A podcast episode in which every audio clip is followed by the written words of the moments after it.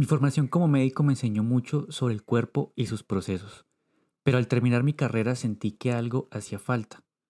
Diario Nocturno es todo aquello que voy aprendiendo en el camino de saber quién soy, a qué vine a este mundo y cómo puedo vivir mi vida de forma más consciente, más plena y sobre todo más feliz. Porque de lo único que sí estoy seguro es que somos algo más allá de esta carne y estos huesos.